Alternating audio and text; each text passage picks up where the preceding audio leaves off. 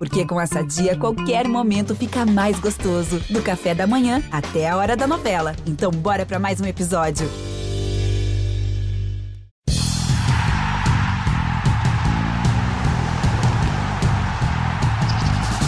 Olá, amigos, chegando com mais uma edição do nosso Match Point do Beach Tennis. Hoje eu tenho o prazer de estar aqui, né, é, substituindo o nosso grande, espetacular, insubstituível Maurício Noriega. Maurício Noriega, é, que por compromissos é, é, ligados ao futebol não pôde acompanhar a semana da Copa do Mundo de Beach Tênis. Eu estava na narração com os comentários do Mark Rodrigues e, e o, o, Nori achou melhor não participar dessa edição pelo fato de não ter tido tempo de acompanhar a competição, né? Então estamos aqui só por essa edição substituindo o nosso Maurício Noriega, ao lado do Narc Rodrigues, que é o, o, o titular dos comentários aqui é, no Match Point Beach Tennis. E hoje, Narc, seja bem-vindo, um forte abraço para você. Temos um convidado especial e eu vou deixar para você a honra de anunciá-lo para a gente. Um abraço, Eusébio, obrigado. Um abraço a todos aí que estão sempre ligados com a gente aqui no Match Point Beach Tennis, né? Um abraço também para o Noriega, que não pôde participar, estava ocupado aí com futebol, não pôde ver o Brasil ser tetracampeão, então nada mais justo que o nosso convidado seja um tetracampeão, né? E tricampeão consecutivo, como gostam de dizer, né? O tetracampeão é só quando é junto. Então ele é tricampeão mundial, tá? Nosso grande capitão Alex Mingozzi, um prazer ter você com a gente aqui no nosso podcast, né? Eu sei que depois de uma semana muito difícil, complicada. O pessoal acha que o capitão é só ficar sentadinho ali, mas não, tem conversa, tem que olhar treino, tem que cuidar de muita coisa, quebrar ali, esquentar, queimar os neurônios para escalar o time. Então, muito obrigado aí, Mingos, por você ter tirado um tempinho aí para conversar com a gente. E de novo aqui, agora, não, não pessoalmente, que a gente está um longe do outro, mas te dar os parabéns né, pela grande conquista, tetracampeão, emocionou a todos nós. Ah, foi muito legal. Abraço a você, Mingos. Muito, muito obrigado, muito obrigado pelas, pelas palavras. Estou realmente muito feliz. Foi uma semana muito, muito longa, muito complicada em algumas situações. E felizmente deu tudo certo. Então hoje estamos com aqui celebrando um, um belo resultado que nos deixou realmente é, muito satisfeitos, muito felizes. E também eu sei que os torcedores e quem gosta do esporte é, curtiu muito as transmissões, curtiu muito essa vitória. É, Alex Mingozzi, um forte abraço para você, parabéns pela conquista. É, foi uma semana fabulosa com todos os jogos do Brasil com vitória. mas eu não perdeu um jogo sequer nessa trajetória para o quarto título da Copa do Mundo de Beach Tênis. É, conta um pouco da sua história para a gente, de como você é, é, é, veio trabalhar com a, com a CBT, a Confederação Brasileira de Tênis, que também cuida do beach tênis, sendo um italiano, e, e, como, como o esporte que surgiu na. Não sei se surgiu na Itália, posso estar errando aqui, mas como esse esporte tão popular na Itália se tornou tão popular aqui no Brasil? Ah, então, é, assim, o beach tennis nasceu na Itália, bem na minha cidade, em Ravenna, nos anos 80. É, lá se tornou muito popular, porque é um esporte muito fácil, né, de fácil aprendizado, é muito divertido e, principalmente, junta uh, toda a família. Acho que isso é o, é o segredo do esporte. Aí chegou no, no Rio de Janeiro hum, no final, acho que era 2008 por aí, né? E aí começou a evolu essa evolução. Agora, nos últimos dois anos, realmente uh, está acontecendo algo quase inacreditável. Assim, tem, em cada canto do Brasil surgindo quadras, é, pessoas investindo, criando clubes até nas grandes cidades. Eu acho que realmente o espírito do beach é, é o segredo, né? Esse esporte agregador é um esporte que é, junta, como eu falei, toda a família, não tem grandes problemas de idade, então pode começar a jogar é, bastante novo. A quadra não é muito grande, então jogo de dupla, é, apesar que obviamente cansa, né, um esporte que cansa, mas é, dá para enfrentar também com uma idade mais avançada. Assim. Então, esse é, esse é o grande segredo. Aqui no Brasil, como eu sempre falo, o, o brasileiro tem uma, não sei, uma facilidade, assim, um talento de, pelo esporte de praia. Parece uma coisa natural, assim. Na, na minha percepção de estrangeiro, né? É, a gente sempre tem essa ideia do brasileiro, o fenômeno no, no, no bola de praia, no, no futebol e agora no beach tênis. Então, acho que aqui encontramos um, um terreno muito bom para implantar o esporte de uma forma definitiva. Maravilha. É, é, e a questão, a gente tem a questão também de, de termos um, um litoral muito extenso, e, e, e o Narc estava comentando comigo durante essa semana que não é só questão do litoral extenso. Os clubes que em cidades que não têm a, a praia ali perto, os clubes já se começaram a, a se organizarem para colocar pelo menos uma quadrinha de beach tênis. E, e, a gente tem informação, oh Alex, de, de, alguns clubes tradicionais, por exemplo, em São Paulo, em que a briga para conseguir um horáriozinho de quadra está é, tá muito grande. O sócio tem que reservar dois, três dias antes, ou seja, e a rivalidade entre os clubes está crescendo. Uma coisa sim, que sim. até pouco tempo, até pouco tempo não, ela existe ainda, mas até pouco tempo era muito mais acirrada no tênis tradicional. E isso está indo para o beach tênis. Isso realmente é muito legal. E você acredita que isso pode aumentar ainda mais o número de praticantes? Isso vai aumentar com certeza. É, principalmente depois dessa semana, depois das transmissões é, do NARC, de Eusébio. É, isso vai ser um, um pulso gigantesco. Então, eu recebi mensagem de muitas pessoas que, que nem estão tá jogando beach ainda, perguntando. É, então, eu acho que realmente esse é um começo de uma nova era para o beach tênis. É, como aconteceu na Itália, daqui para frente vai só crescer, crescer, crescer. Claro que vai chegar uma hora que que vai se estabilizar, porque está surgindo um clube a cada dia, né? Então, realmente é algo é uma evolução muito rápida. Né? Um dia vai se estabilizar, mas é, vão chegar grandes números de praticantes, de, de investidores, de, de, clubes, torneios vão crescer, vão, vão ter que botar uma arquibancada sempre maior, a TV provavelmente vai, vai, vai ficar mais atenta no business, porque é um esporte que é, é legal de, de, assistir agora com novas regras, na masculina principalmente, que estava, vamos dizer, estava ruim, né? é, com as velhas regras, ele tem mais baixa, agora está melhorando, tem mais reli, está ficando mais agradável. Então, tem todos os elementos para ficar, assim, para ser um esporte é, reconhecido a nível, a nível mundial. Assim. Então, acho que daqui para frente vamos assistir a, a um crescimento ainda muito grande do esporte.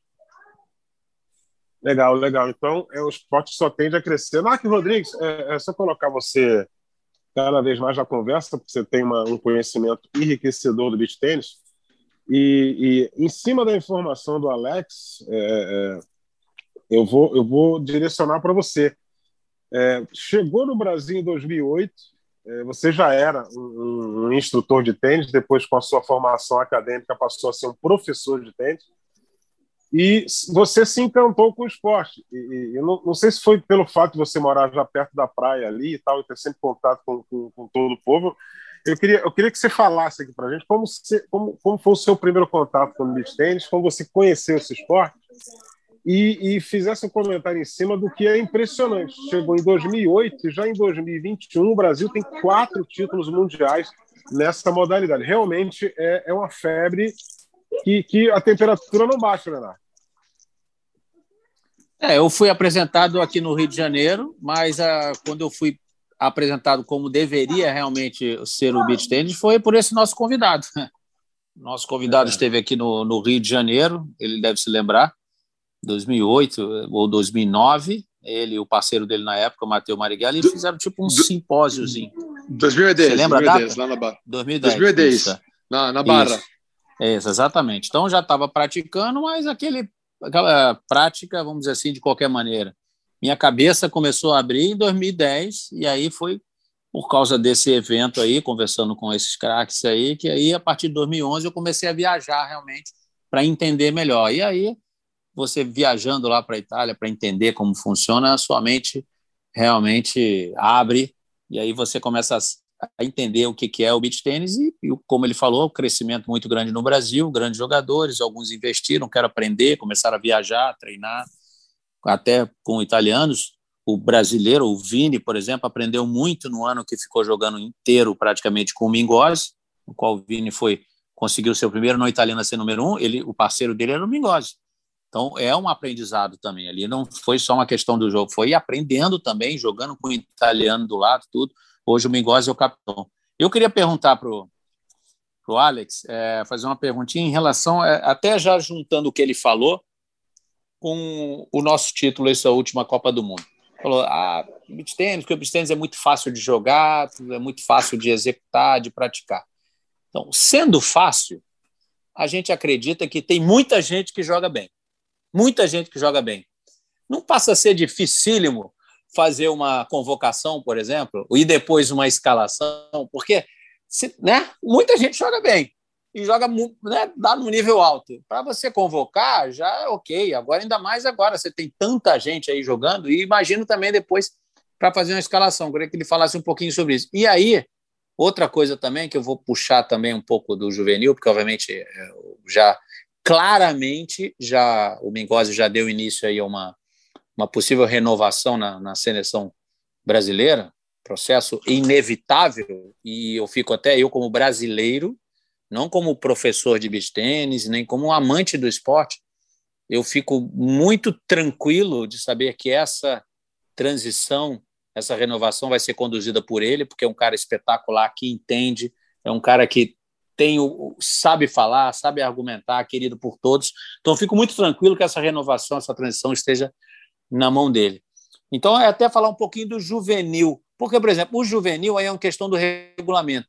Eu acho que quando a, a ITF passou o juvenil para 18 anos nesse campeonato, não sei se você vai concordar comigo, amigo, ele levou jogadores de 17, 18 anos que hoje já têm resultados bons no profissional. Então, o que, que a gente tinha, por exemplo?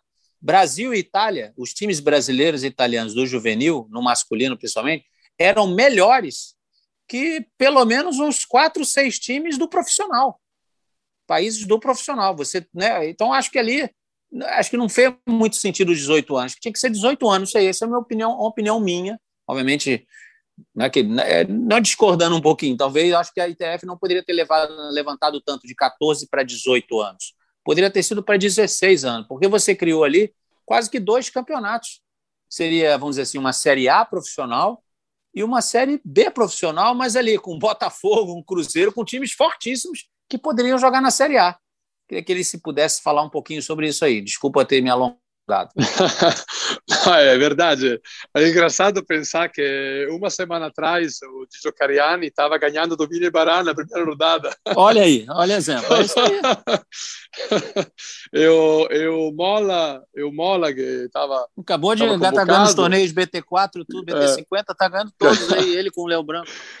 É, ganhou três torneios em seguida. Eu perdi, perdi contra mim semana passada um jogo duríssimo, 7-5, 7-5, na segunda rodada então. de uma pessoa.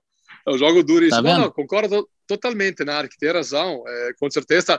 Tem um lado, vamos dizer, no lado técnico, com certeza, quem está é, quem está assistindo lá ao vivo, né, pode pode ver mais jogos de alto nível, né? Ok, então tivemos uma final é, com um nível de torneio ITF top, né? Os italianos contra o, o Mola é, o, é, um nível altíssimo, como tu falou.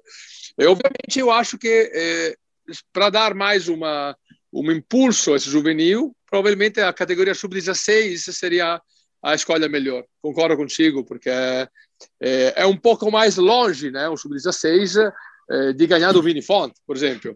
Sim. Agora bota sub-18. É, é, aí é só isso. um ou outro fenômeno, como a menina lá, a Marquezine, mas é um ou outro Mar... fenômeno. Assim. É, Marquezine, acho que semana que vem é 15 do mundo, ou 12, 13, por aí. Com 15 anos de idade.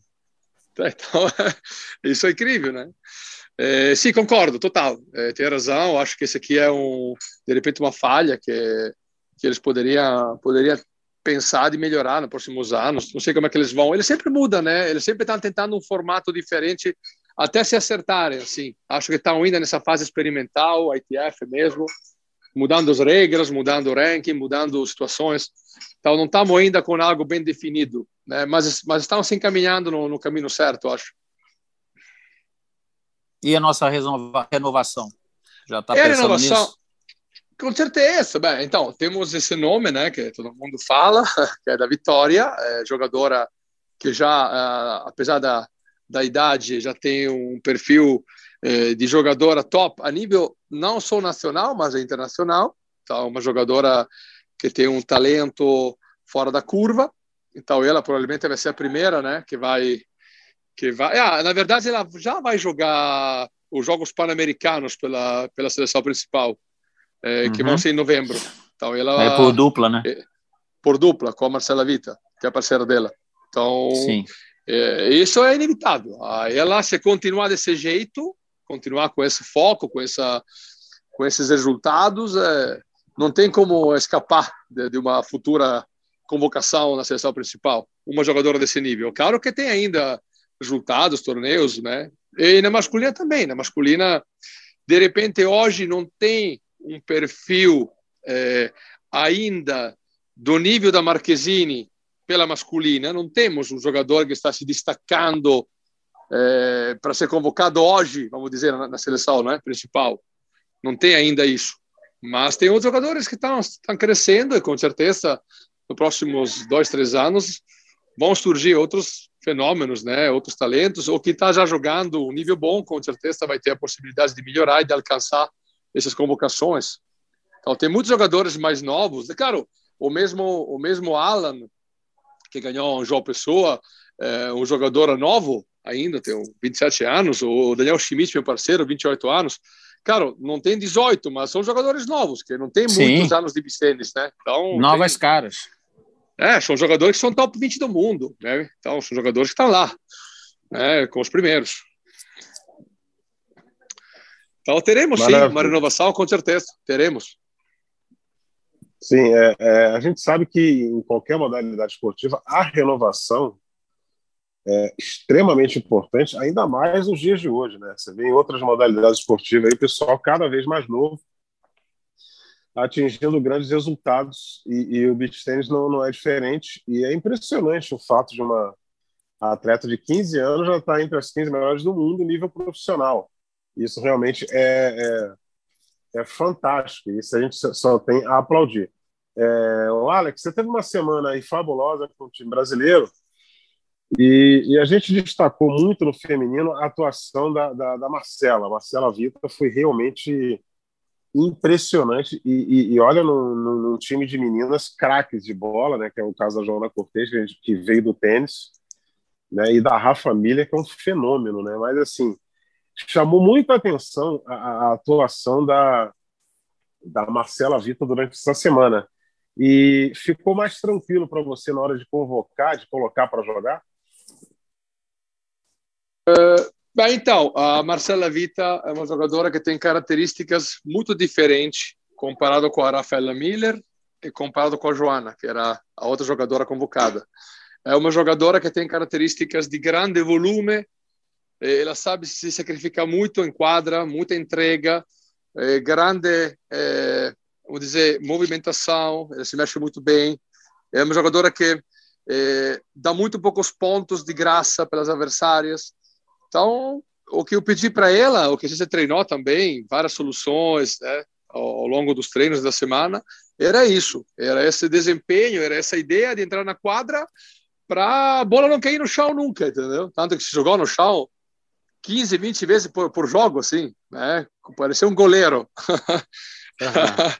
Uhum. Funcionou, era, porque realmente ela na defesa, era, é. ela não deixou passar é. nada era uma muralha, uma muralha, assim. A ideia foi isso. A ideia era, principalmente na final, a minha escolha caiu eh, em cima dela. Por exemplo, Enona Joana, que é uma jogadora que tem uma técnica eh, muito acima de, de, de, outras jogadoras, para essa função mesmo do, do deslocamento, eh, de tentar de, de, de segurar né, as, as italianas. É, o volume, o volume, o volume impressionante.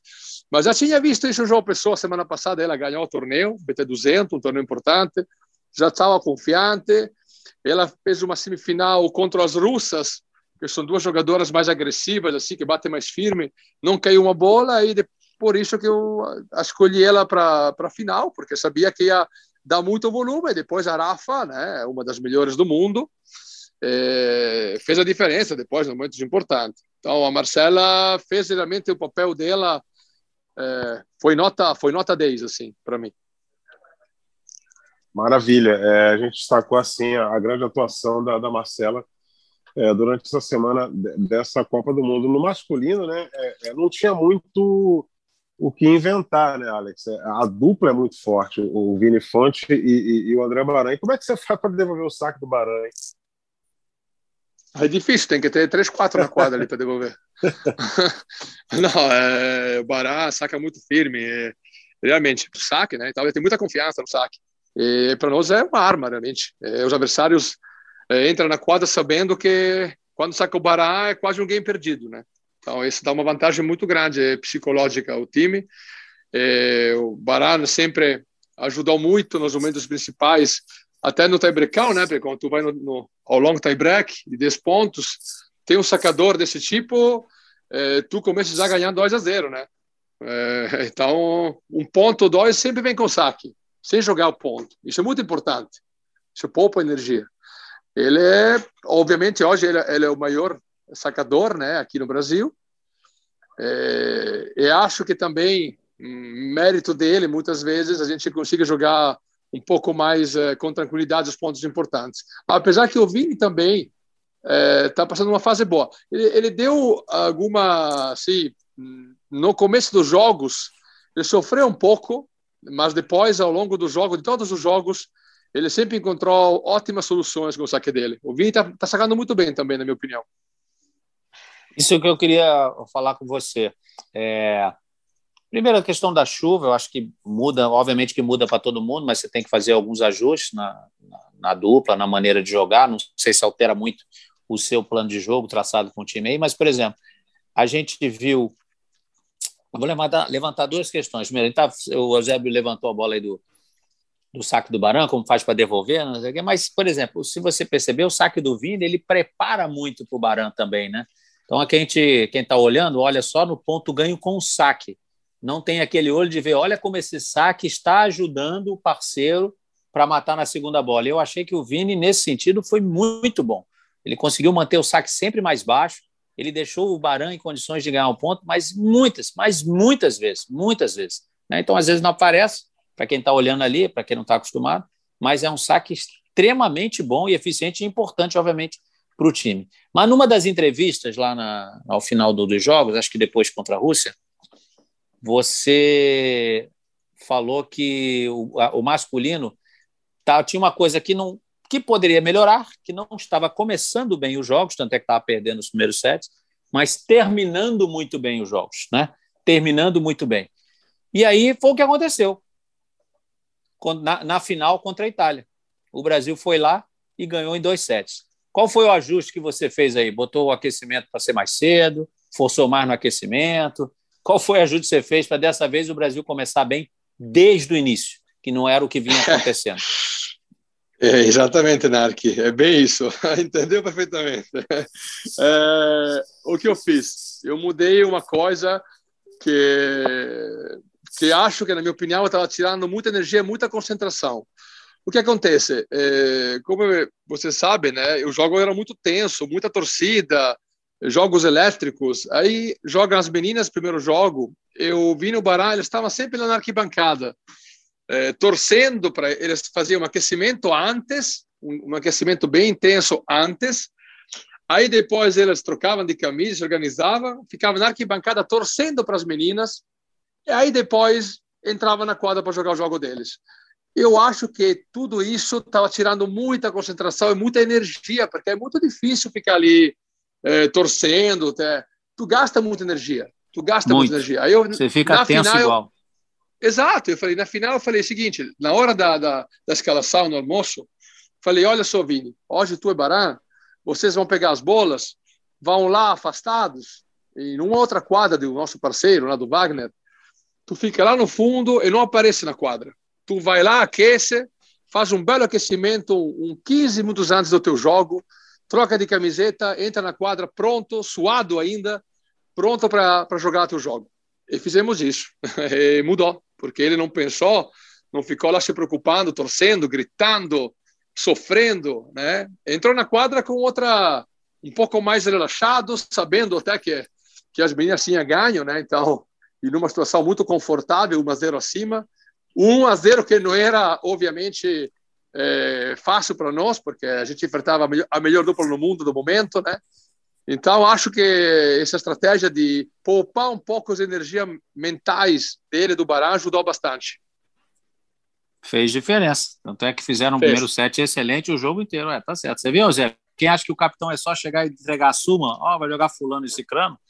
Olha como a função, a função do capitão é muito maior do que essa. Né? Então tem, tem, muita coisa ali. Tem... Ah, então, Zé, eu sei que você quer fazer uma pergunta, mas eu já vou emendar nisso aí até no, Não, você fique à tá, vontade, rapaz. A você, gente tá, você é o meu big boss. A gente está falando sobre né, a função do, do capitão, né, como é importante. É primeira vez que o torneio é disputado aqui no Brasil, em casa. E aí eu pude perceber que, obviamente, porque sempre foi difícil, né? A confederação, o apoio sempre foi grande, mas não o ideal. Então, pela primeira vez aqui no Brasil, olha só, você teve inúmeras quadras para treinar a semana, você teve condições de ter a seu dispor aí uma comissão técnica, um preparador físico, né, um outro assistente, um fisioterapeuta, um, alguém da fisioterapia para te ajudar, entendeu? Outros jogadores para servirem como sparring. Então, ação para um campeonato como esse muda bastante, né? Isso faz uma diferença muito grande, essa estrutura. Eles fazem uma diferença muito, muito grande. É, é óbvio, tu pode trabalhar com mais conforto, né? É, o quarto elemento é muito importante, porque cara, tu pode fazer treino. Eu gosto de treinar, tu conhece, né? Tu treinou comigo, eu gosto de treinar com muita intensidade, gosto de fazer situações de jogo. É, a gente fez todos os dias isso, pelo menos uma hora intensa. É, é uma diferença absurda. Lá, lá, na Rússia, tu não tem essa oportunidade, tem menos quadras, tem que marcar quadra, tem um tempo limitado, e aí muitas vezes tu não consegue treinar como tu queria. Tá, é outra, é outra parada, é totalmente diferente. Eu acho que essa aqui é uma vantagem nossa, com certeza.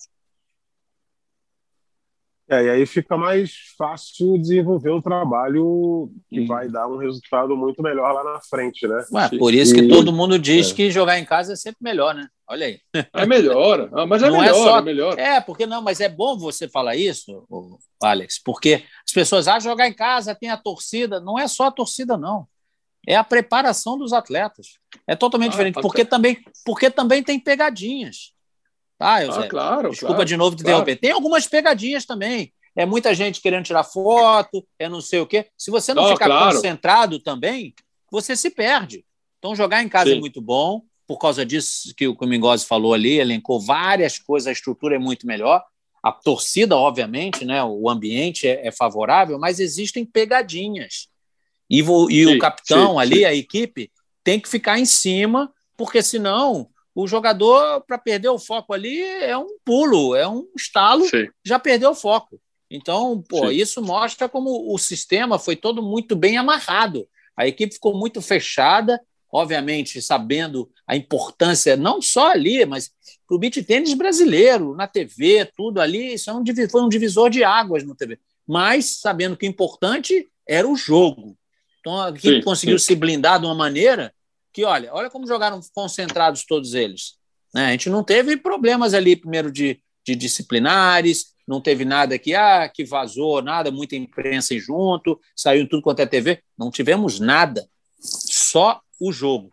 Então, isso é mérito total, total, obviamente, da CBT que ofereceu isso tudo, mas do capitão, porque é o capitão que controla isso tudo. Não adianta dar estrutura para ele, ele não sabia utilizar. Por isso sim, que a gente sim. chamou ele aqui. Ele é o craque. Ele é o craque do negócio. Não fosse ele, entendeu? É isso aí. Mas é verdade. Ele sabe o que eu estou falando. Dessas pegadinhas Obrigado, aí, ele sabe. Obrigado. É, então, eu... então, então, Alex Lingoz, daqui para frente, meu amigo, você vai ter que aumentar a blindagem, porque essa galera toda que você comanda apareceu na TV para o Brasil inteiro. E agora os caras vão começar a dar o triplo de autógrafo e tirar o triplo de foto. Né? Vai ter Sim. selfie aí para tudo quanto é lado. Então, para as próximas competições, a blindagem vai ter. Né? Concordo, eu já sei disso. Então, ano que vem, vamos ter que organizar de uma forma. Já estou pensando nisso. Já estou pensando nisso, porque é verdade. O último aquecimento que fizemos das meninas, apesar que estava embaixo da chuva, e tinha muita gente lá atrás daquela quadra, entrando, na, invadindo a quadra. Até que eu falei para. Gente, estamos fazendo um drill aqui, não pode entrar na quadra. Eu falei para a pessoa: não, não tem como. E ano que vem vai ser, ano que vem vai ser muito mais, muito mais, com certeza. Estaremos uh, com mais praticantes, com mais pessoas interessadas, e será muito maior. Então é, uma, é um dado que vamos ter que ficar atentos. Mas apesar disso, eu gostei muito de jogar em casa, porque tem toda a estrutura que facilita muito. É, mesmo chegando lá com a cesta cheia de bolas, que não sempre é fácil, né, levar a estrutura para a Rússia, lá para os outros lugares. Fisioterapia, o jogador estava com probleminha ali, ah, estava já pronta ali na fisioterapia, ah, aliás, a, a nossa equipe para ajudar, para soltar as pernas. Não, muito bom, muito confortável. Claro que tem o lado da pressão, da... mas não foi pressão para nós, foi torcida. Então a gente ganhou um 20% com a torcida, eu acho, do nosso potencial. É, isso, isso é legal, né, Narc? A gente destacava ali que desse time brasileiro todo aí, Narc, o, o, o, o, elemento que melhor chamou a galera foi o Vini Fonte. Né? O Vini, é, ele quando a coisa, é, o Vini, quando a coisa apertava, ele fazia a torcida jogar com ele. E aí o jogo crescia imediatamente. Quer dizer, é, é o Vini soube é, usar muito bem a torcida, né? Sim, ele gosta, ele gosta de, de chamar a torcida, ele, ele usa essa energia para se concentrar, para ficar até mais agressivo, assim, para sacar até mais forte. Eu, dá para ver, dá para ver que tem uma tem um, uma evolução do jogo dele ao longo do, do jogo, baseado nisso. Ele começa um pouco é, sentindo o jogo, aí depois vai se soltando e na hora certa, que a hora certa é a final do jogo, né? Na verdade, a hora certa é quando a bola, quando a última bola cai, né? Naquele momento ali ele está 200%, né? Então, principalmente com a regra do, do long tie break, muitas vezes eh, quem ganha o primeiro set e perde o segundo set também perde o breakão. Então, essa é uma estatística. Tem uma queda, que tem uma queda de, é. de, de, de, dar uma relaxada, né? É, é diferente. Dá uma relaxada. É isso, exato. Então, o Bistênis é um jogo muito rápido, né? Vai, tu pega uma, um momento bom, uma energia boa, tu ganha dois, três games. Mas cair é um segundo. E depois tu não volta mais. É o que aconteceu ah, com gente... os venezuelanos, aconteceu com os alemãos. É, o, que, o, o que deu para ver é que a, a, equipe brasileira não tinha buraco. Ela podia ter não passado tinha. um momento ruim, um momento, mas não tinha um buraco específico. E a gente encontrou buraco em todas as outras. Na, na Rússia Sim. tinha um buraco, que era o, o, o grandão lá, o Guriev, não Guriev. sustentava em pontos importantes ele não sustentava, não, ok, era muito alto, era difícil jogar. Aliás, nesse jogo, eu não sei o que você falou para eles, mas, por exemplo, a gente pode ver, só ontem passou a reprise de novo, outro dia passou, na segunda-feira passou a reprise de novo no Sport TV. O primeiro set, quer, quer dizer, só do jogo para a Itália, no primeiro set, os brasileiros, eu sei, a Rússia abafou muito, mas não deram um lobby. Não deram lobby. Quando começaram a dar um pouquinho de lobby, pô, o jogo mudou. Isso mudou, foi mudou. claro na transmissão. Na transmissão foi claro isso, claro, eles estavam com muito sim, receio. Sim. Mas tinha um buraco ali que era o Guriev. Nos pontos grandes, ele sentia pressão. Contra a Itália também. Nos pontos grandes, o garoto sentiu a pressão. Nitidamente ele sentiu a pressão. Sentiu muito. É. Na feminina contra a Itália, e você acabou de falar, a melhor dupla do mundo no momento. Acabou de ser campeã mundial. A menina lá no, a Valentine sentiu a pressão. E eu não sei se você se lembra, o Eusébio se lembra, porque eu chamei isso a atenção na transmissão. No aquecimento de saque, a raquete saiu da mão da Nini Valentine. Não sei se você viu Sim. isso. Claro, estava ali do lado. Então, ou seja, ela eu... não ela não estava nem conseguindo jogar de jeito por causa daquela da chuva. Então, ou seja, todas as partidas no Brasil não tinha buraco. Você tinha uma ou outra cometia dois erros seguidos, mas não tinha um buraco para os outros times poderem atacar sempre sólida, sempre muito consistente, seja com um jogador ou com outro. Então, isso aí torna o time muito, mas muito forte. Então, fica muito difícil ganhar. E, mais uma vez, você tem todo o mérito nisso. Mas eu queria perguntar uma coisa para você, porque, olha só, a gente sempre fala, o beach tênis é diferente do tênis, todo mundo se fala, é uma confraternização, acaba o jogo, depois você encontra ali na mesa do jantar, e isso é normal. É, obviamente, você teve contato com outros capitães, até você, italiano, conversou com seus compatriotas também. O pessoal em geral, os outros que gostaram de jogar no Rio de Janeiro, acharam que foi uma boa sair da Rússia, porque afinal de contas os europeus estão fazendo uma viagem muito mais longa, estão muito mais longe de casa do que jogar na Rússia. Né? Eles gostaram, aprovaram, é, eles já deram algum feedback para você ou ainda é muito cedo? Não, acho que todo mundo gostou, todo mundo gostou. Obviamente, eles sabem que enfrentar o Brasil nessas condições de torcida, nessa, nessa arena, não é fácil. Então, acho que realmente a gente tem um, como 10, 20% de, de energia a mais. Então, isso se percebe, né? E outros times jogam um pouco mais pressionados. Mas uh, eles sabem também que é um evento tão importante, tem que ser jogado hoje num país onde o Bicene está crescendo mais que o Brasil. Lá na Rússia é, não tem a mesma vibe, não tem a mesma a mesma adrenalina, né? A gente joga lá em um lugar que não é não, não é ruim assim, mas uh, mas não é a mesma coisa. É outra é outra coisa, né? Pegamos uma semana de chuva contínua lá no Rio que acho que não é muito comum.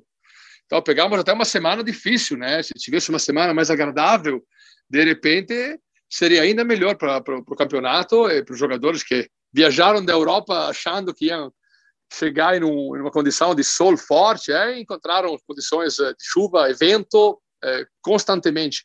Então, o feedback foram positivos. É, Rio de Janeiro é uma cidade muito linda. Quem não quer ir para Rio de Janeiro? Então, acho que foi uma escolha muito certa. Eu, pelo que entendi, vai ser o ano que vem é, novamente no Rio de Janeiro. De repente, a minha, a, na minha humilde opinião, tomara com uma estrutura um pouco maior ainda, né? Sem Covid, sem problema, sem pandemia. E acho que estamos indo nessa direção, né? De, de ter um evento mais uh, mais liberado, né? Então acho que tem tudo para dar muito certo para os próximos anos. Rio de Janeiro é a cidade do beach tênis. Aí, olha que, que declaração importante lá. O Rio de Janeiro é a cidade do beach tênis. E, e, e, daqui saindo esse crescimento para o Brasil inteiro. Tem gente jogando em todas as regiões do Brasil. É, os praticantes vão crescendo é, a cada dia. Isso faz com que a gente fique muito feliz. Aí é mais um esporte chegando e, e um atrativo muito grande. E cabe a gente é, não deixar essa peteca cair, não. Embora o esporte de jeito nenhum com a peteca, não pode deixar essa não. bola cair para ser mais específico é, o crescimento. E essa transmissão da TV, que foi a primeira na história da TV brasileira, a gente já tinha feito uma transmissão, mas ela foi para a web, ela foi para a internet. Mas, assim, em TV, para você chegar em casa, ligar lá a tua TV e zapear no, no controle remoto, a primeira vez é, na história da TV brasileira uma transmissão de beach tennis. Eu queria que, que o Alex é, falasse um pouco da história dele, né? Esse italiano de 40 anos, trabalhando com beach tennis brasileiro, é, falasse também um pouco da sua família, Alex, para o nosso, pro nosso amigo que acompanha a gente aqui, conhecer um pouco mais do nosso capitão. Ah, então, eu jogo beach tênis desde 13 anos, então é 27 anos eu jogo beach tênis. Comecei a jogar lá na minha cidade, bem nos começos da, do esporte como como profissão, né? Porque já com 15, 16 já jogava os torneios principais lá da Europa e passei toda a minha vida jogando beach tênis, ensinando beach tênis. É, tive a oportunidade de viajar pelo mundo, de conhecer muitas pessoas bacanas. Assim, acho que o tênis realmente me ajudou muito, me, me formou como como como como homem, assim. É, tanto que encontrei depois a minha esposa no torneio em Porto Seguro, onde joguei contra a Narc até. Quase perdi. Narc, te lembra? Pô, eu lembro do jogo, mas não sabia que você tinha conhecido a Mariana ali. Não sabia. Conheci, conheci a minha esposa lá naquele torneio. Então agora que eu nunca mais vou esquecer desse jogo mesmo. Já não esqueci antes. conheci minha esposa lá, e aí depois é, foi para mim uma escolha muito difícil ir para cá, é, mas eu sabia que aqui tinha como como como trabalhar com beach tênis, é, enxergava o crescimento, eu dava, dava aula lá na Itália, tinha três escolas, o meu clube é lá em Pisa, na Toscana, então tinha uma estrutura muito boa lá. É, mas aí eu aceitei esse desafio, porque eu sabia que de repente eu igualmente podia conseguir fazer o que eu fazia na Itália, aqui no Brasil, comecei, me mudei, eh, com muita dificuldade, não falava português, eh, não era muito difícil para mim, sabe? Não tinha escola, não tinha nada, não tinha quadra coberta, dava aula aqui em Porto Alegre na chuva. Então, chegaram algum algum momento eu pensei, putz, mas será que eu fiz a escolha certa? Porque tá difícil realmente. E agora, obviamente, depois de todo esse tempo, estamos eh, com uma família, dois filhos lindos. Eh, obviamente, foi a escolha certa. Aí o Vicente cresceu, abriu escolas, abriu franquias da escola, eh, mais um clube. Então, felizmente, eu consegui fazer o que eu o que eu queria fazer na Itália, né? Então, criar uma família, trabalhar com beach tênis. Aí surgiu essa esse convite ainda da Valha Gestão, da CBT, para para treinar a seleção brasileira, aceitei, apesar que eu sou jogador ainda, né? Eu jogo ainda circuito mundial, então isso é condição estranha, né? Porque eu jogo contra os jogadores da seleção, mas acho que isso aqui também me ajuda a ficar bem atento e ligado, né? Nas escolhas e nas situações. Então tudo está se evoluindo de uma forma muito rápida, mas bem como eu como eu queria. Então essa é a minha história. Pô, que legal. Você ainda joga é, defendendo a bandeira da Itália, né? Que é, desde, que eu sou, ah, desde que eu sou capitão, eles colocaram minha bandeira brasileira agora. Pô, legal. Mais um representante aí para fortalecer Já imaginou se a Itália tênis, quisesse convocar ele? Vai lá, Bonadona, e fala assim: não, convocados, Alex Mingode, não pode. Não, pode, pode mais, né? não pode, não pode mais. Não, não pode, pode mais. mais. Não pode mais.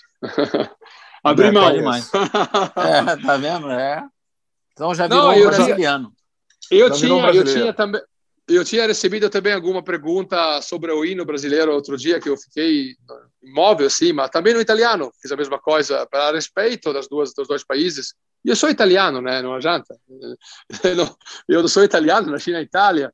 E aí, nos dois hinos, tanto no italiano, tanto no hino brasileiro, eu fiquei quieto, fiquei parado, os dois, para não dar problemas. Né?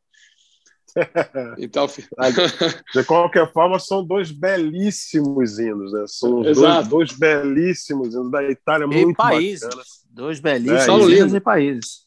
Porque tem muitas Isso. coisas, uh, tem muitas uh, semelhanças, muitas, tem um, muitos fatores assim que são bem é, símeis, assim, são bem parecidos na Itália e no Brasil. E tem uma, esse povo tem alguma semelhança, assim, na minha opinião. Sim, você está vivendo em Porto Alegre, o Alex? E eu moro em Porto Alegre, sim. Então, você está num, berço italiano dentro do Brasil, Exato. que é o Rio Grande do Sul. E... Né? Exatamente. Poxa, principalmente a, a, Serra Gaúcha, né?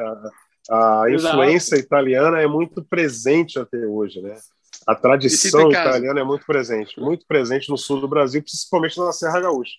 E em Porto Exato. Alegre não é diferente. Porto Alegre é um pouco mais cosmopolita, né? Tem a junção de vários povos aí, mas a presença italiana também é, é, é muito marcante na capital sim, gaúcha.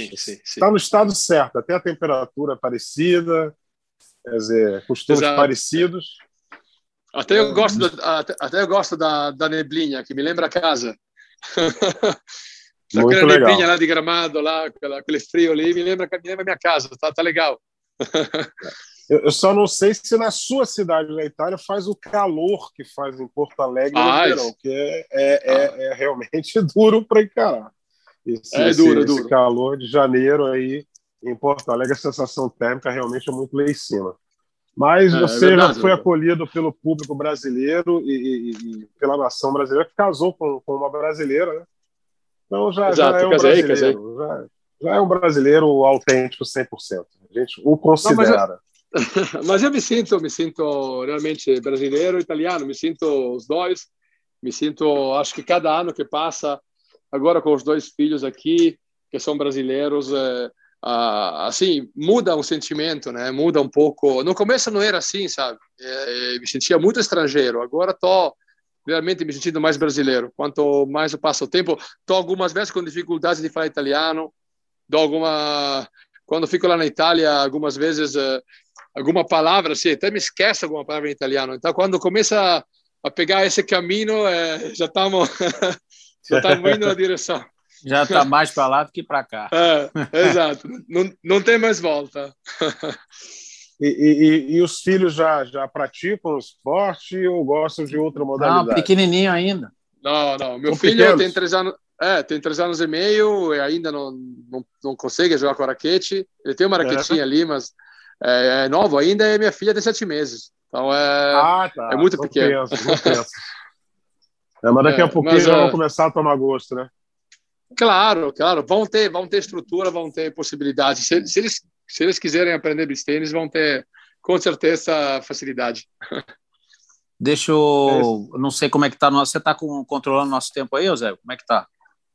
Sim, a gente já tem, pelos meus cálculos, uns 45 minutos de gravação, a gente já vai encaminhando aí é, para o fim do nosso podcast. Você tem espaço para você fazer mais alguma pergunta? Não, eu queria fazer só mais uma pergunta, porque a gente, no podcast do tênis, a gente entrevistou, o Eusébio está presente, o Eusébio faz parte, a gente entrevistou o Rafael Vestrup, que é o nosso presidente da CBT. E aí, falando de tênis, obviamente, um dos espelhos né, para organização, para né, trabalho, para gestão, né, vamos dizer assim, não a gestão, mas para poder é, melhorar o, o nível dos nossos jogadores, é a Federação Italiana de Tênis, que investe muito em torneios. Né? Tem o seu trabalho de base, todo da, da, da Federação da FIT, lá da Federação Italiana, mas esses jogadores todos estão surgindo, você deve estar, você acompanha também o tênis, Berretini, Sinner, as meninas estão surgindo também, Trevisan, Paoline, a Camila Jorge, que já não é tão novinha assim, mas o Sônia. conheço bem. Vários, é. Então, tem vários, tem vários jogadores surgindo aí. E aí a Federação Italiana, como exemplo para essa Federação Brasileira, está investindo em muitos torneios. Torneios ATP, torneios Futures. Hoje a Itália talvez seja o primeiro ou o segundo país no mundo com mais torneios de tênis. E aí está vingando, a gente está vendo aí esses jogadores surgindo. E, então agora eu te pergunto, você acha, a gente não falou sobre isso, sobre o beach tênis com o presidente da confederação, mas você acha que talvez seria o caminho também aqui no Brasil para a gente dar oportunidade para esses jogadores ganharem uns pontos, é, subirem no ranking aqui no Brasil? Ou você acha que talvez antes disso tem que se trabalhar mais no trabalho de base, no fomentar nos clubes, tudo, na capacitação dos professores, melhorar o nível dos professores? Você acha que o momento agora talvez seja esse de ter mais torneios né, muitos torneios, que ele até falou hoje na entrevista que o ano que vem está previsto aproximadamente 300 mil reais em prêmios nos torneios aqui no Brasil. Então, eu queria uma opinião sua. O que, que, que, que talvez no momento funcionaria melhor? Porque aí na Itália também não foi sempre assim. A Itália teve uma época que no Brasil, sim, o Brasil tinha muito torneio de tênis. E depois não. E na Itália também não era assim. Nesse momento é que vem com muitos torneios de tênis. Então, mas por um momento que a gente está vivendo agora, com toda a sua experiência que lá da Itália, você também viveu todo esse boom lá na Itália. Um momento na Itália, nesse, nessa sua caminhada, desde que você começou, teve um boom de beach tennis. De repente, todo mundo começou a jogar, que é o que está acontecendo agora. Qual seria, vamos dizer assim, a estratégia melhor no momento? Aumentar o número de torneios ou, de repente, vamos focar, mantém os torneios como estão acontecendo, num, num nível, num, num número satisfatório, e, de repente, trabalhar mais na base, né, em melhorar o nível dos nossos professores? O que, que, que você acha que talvez se encaixasse melhor agora, nesse momento que a gente está vendo o beach tênis no Brasil? Então, é, acompanho muito o, o, tênis na Itália. Tenho um amigo meu, o Bondioli. Deve lembrar dele, Bondioli, cara alto. O filho dele agora é um dos próximos talentos da nova geração. Tem 15 anos, 16 anos. Ele trabalha, e, mora e treina lá com Piatti, Academia Piatti. Não? Então, se está com Piatti, com certeza vai dar certo. Piatti é. É, então, é, ele está com Piatti e treina todo dia lá com Dimitrov, lá com Babrinka. Então, imagina que loucura, né? Então, e, como tu justamente falou, eu percebi esse enorme eh, crescimento do número de torneios Futures e Challenger, eh, até em Biella, Como, lá, lá, lá, lá na Itália. Obviamente, isso ajuda ajudou muito no começo os vários Berettini, Sinner, Musetti, né, toda essa galera. Musetti, e no Brasil, é, é, então, e no Brasil acho que está é, acontecendo a mesma coisa em relação ao beach tênis. Acho que é, esse enorme número de torneios que vão ter ano que vem, porque estou escutando que vão surgir ainda mais dois torneios uh, BT 400, né, que é o, são torneios de grande pontuação, vão ajudar muito os jogadores mais novos a subir no ranking. Quando você tem um ranking bom, depois tu pode viajar pelo exterior com mais facilidade, porque não pega quali, aí começa a ganhar confiança. Então, acho que esse processo aqui é inevitável. Para mim, é muito bom ter torneios no Brasil e acho que, acho que eh, daqui a dois anos, olha, vou chutar, primeiro 50 do mundo eh, terão mínimo 25 brasileiros, na minha opinião, por causa disso. Não, sinceramente. Ó, não, não, se tu bem... Podcast está é, gravado, hein? Sim, sim, sim, sim. Não, não, pode, pode, pode botar por escrito.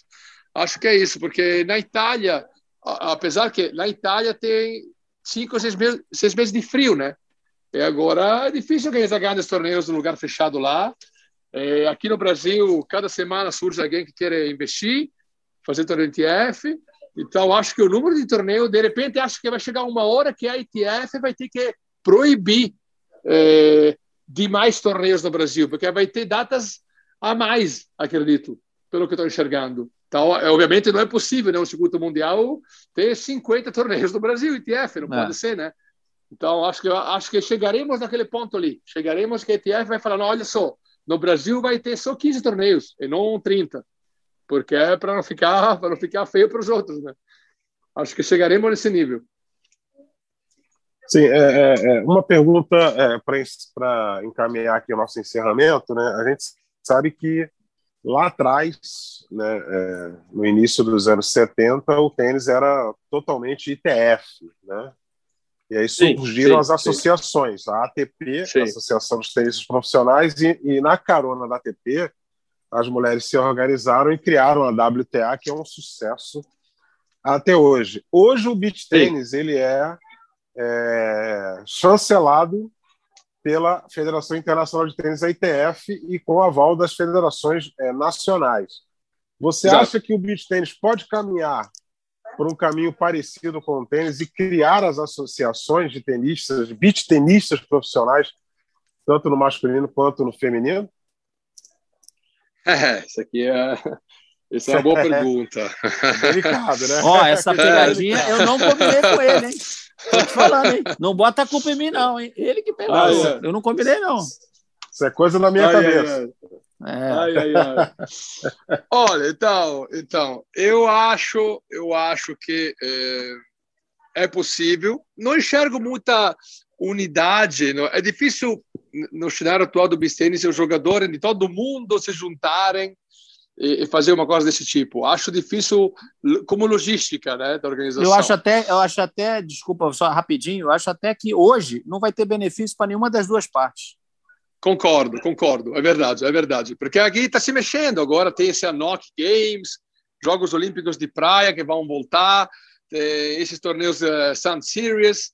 Tipo, me parece que nos próximos dois anos estamos, estamos saindo dessa pandemia, é, se Deus quiser. Então, acho que dá para dar um tempo e ver o que vai acontecer nos próximos dois anos.